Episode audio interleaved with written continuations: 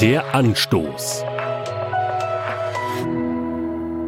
Wer eine gute Orientierung besitzt oder auch eine verlässliche Straßenkarte, der oder die hat es gut. Vorausgesetzt, er oder sie kann die Karte lesen und schnell erfassen, wo es lang geht.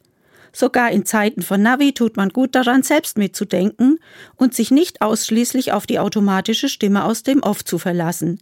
Das können so ziemlich alle aktiven Teilnehmer am Straßenverkehr unterschreiben. Und die Wichtigkeit von Wegweisern braucht man erst gar nicht zu diskutieren. Es ist schön und entspannt, wenn man gut erkenntlich die richtige Richtung gezeigt bekommt. Auch in der Bibel gibt es Wegweiser, die sicher zum Ziel führen, wenn man sie beachtet. Im Johannesevangelium Kapitel 14 Vers 6 ist eine entsprechende Aussage von Jesus überliefert. Ich bin der Weg und die Wahrheit und das Leben. Niemand kommt zum Vater, denn durch mich. Das sagt Jesus zu seinen Jüngern. Damit beantwortet er ihre Frage, wohin er gehen wird und wie der Weg dorthin führt.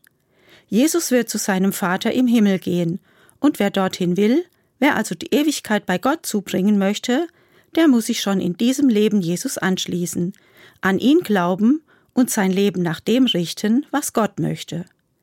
Es heißt zwar, viele Wege führen nach Rom, sprich zum Erreichen eines Zieles gibt es in vielen Fällen etliche Möglichkeiten, aber der Weg zu Gott führt einzig und allein über Jesus Christus, seinen Sohn, den Gott selbst geschickt hat, damit er die Schuld der Menschen auf sich nimmt.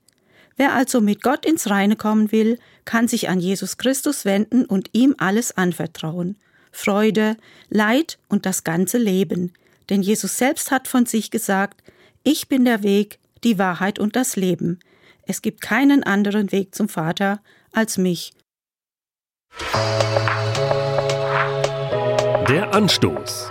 Auch als Podcast auf erfplus.de. ERF Plus. Tut einfach gut.